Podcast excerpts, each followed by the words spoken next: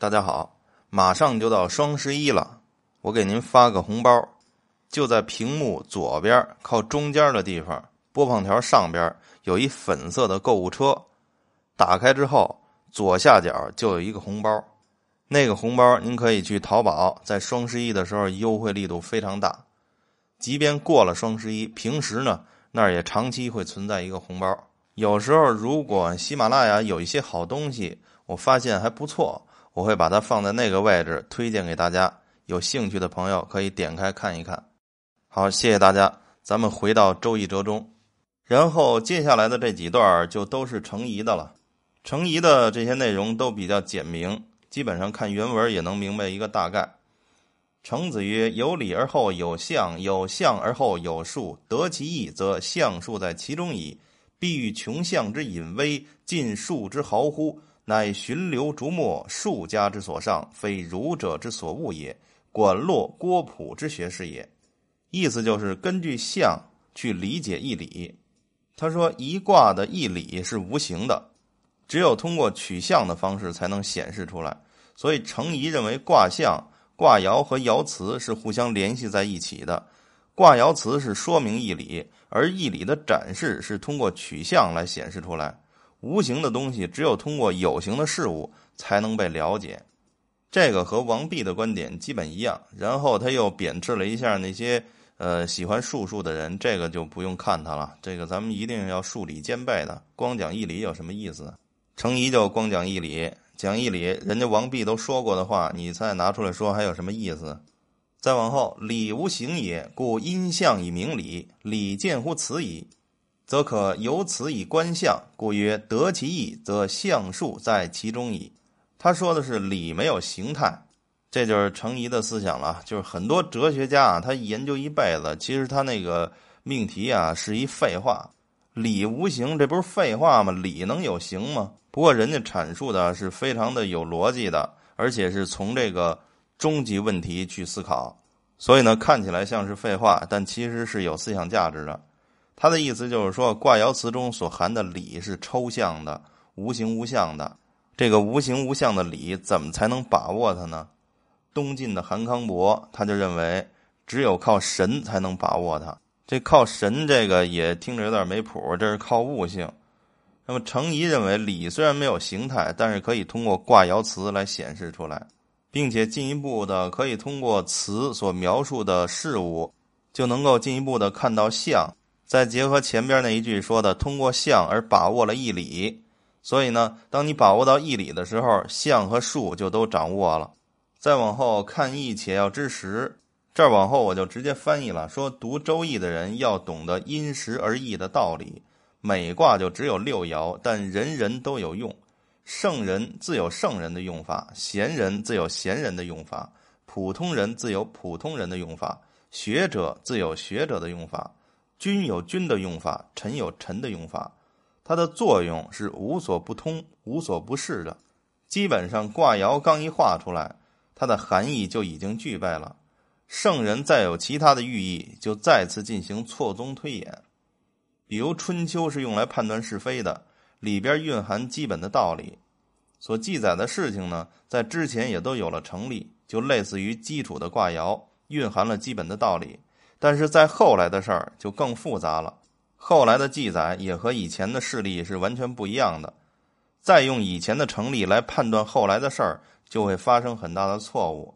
这主要就是要求我们对《易经》卦意的理解要与时俱进，《易经》已经进入了现代社会，就要焕发新的活力了。后边《易经》的道理，大到天地幽冥，小到昆虫草木，没有一处不符合的。阴不一定就是小人。但是如果阴危害阳，那个阴就是小人；如果阴是辅助阳，那么就是君子。利益不一定是不好的，但是利益如果危害了道义，这种利益就是不好的；如果能够符合道义，就是好的。后边这一段传序云，这是程颐做的易传序。他在他做的这个易传序里边说呀，说周易的易是变化的意思，是随时变化以符合道。《周易》这部书内容广泛深远，包含了天地人所有的道理，以此顺应上天性命之理，以阐明昼夜、死生、光明与黑暗的缘故，充分描述、形容天下万物，以开启天下智慧，成就天下事业。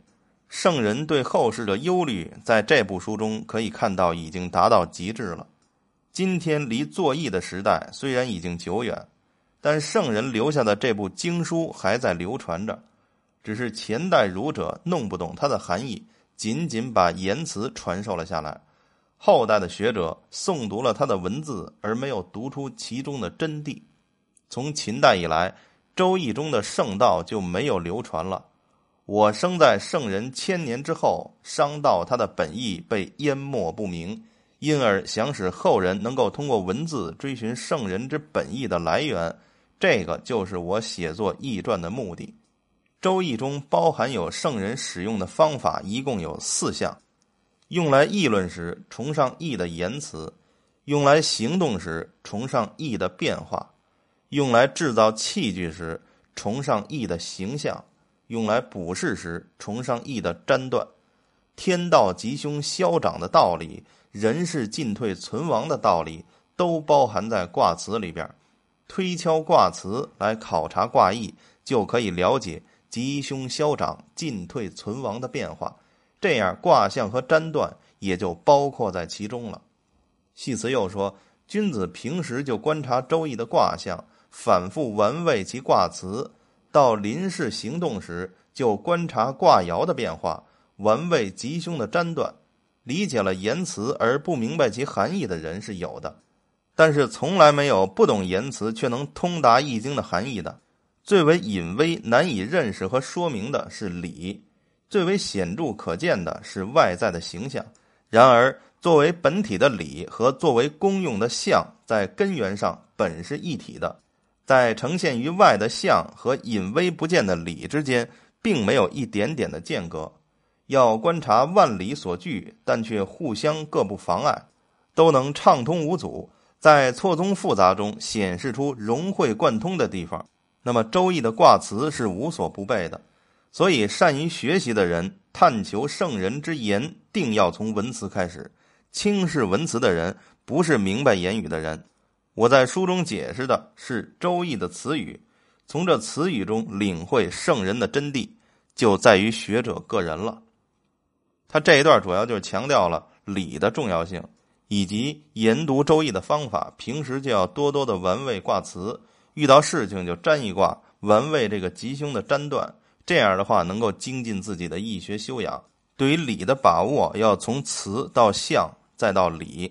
这个也是和王弼的观点是一样的。然后他说，圣人的使用方法主要有四项：言辞可以用来讨论，变化可以指导行动，意象可以指导创造，粘断可以用来日常的参考。好，以上就是程颐的易学观，再往后就是朱熹的易学观。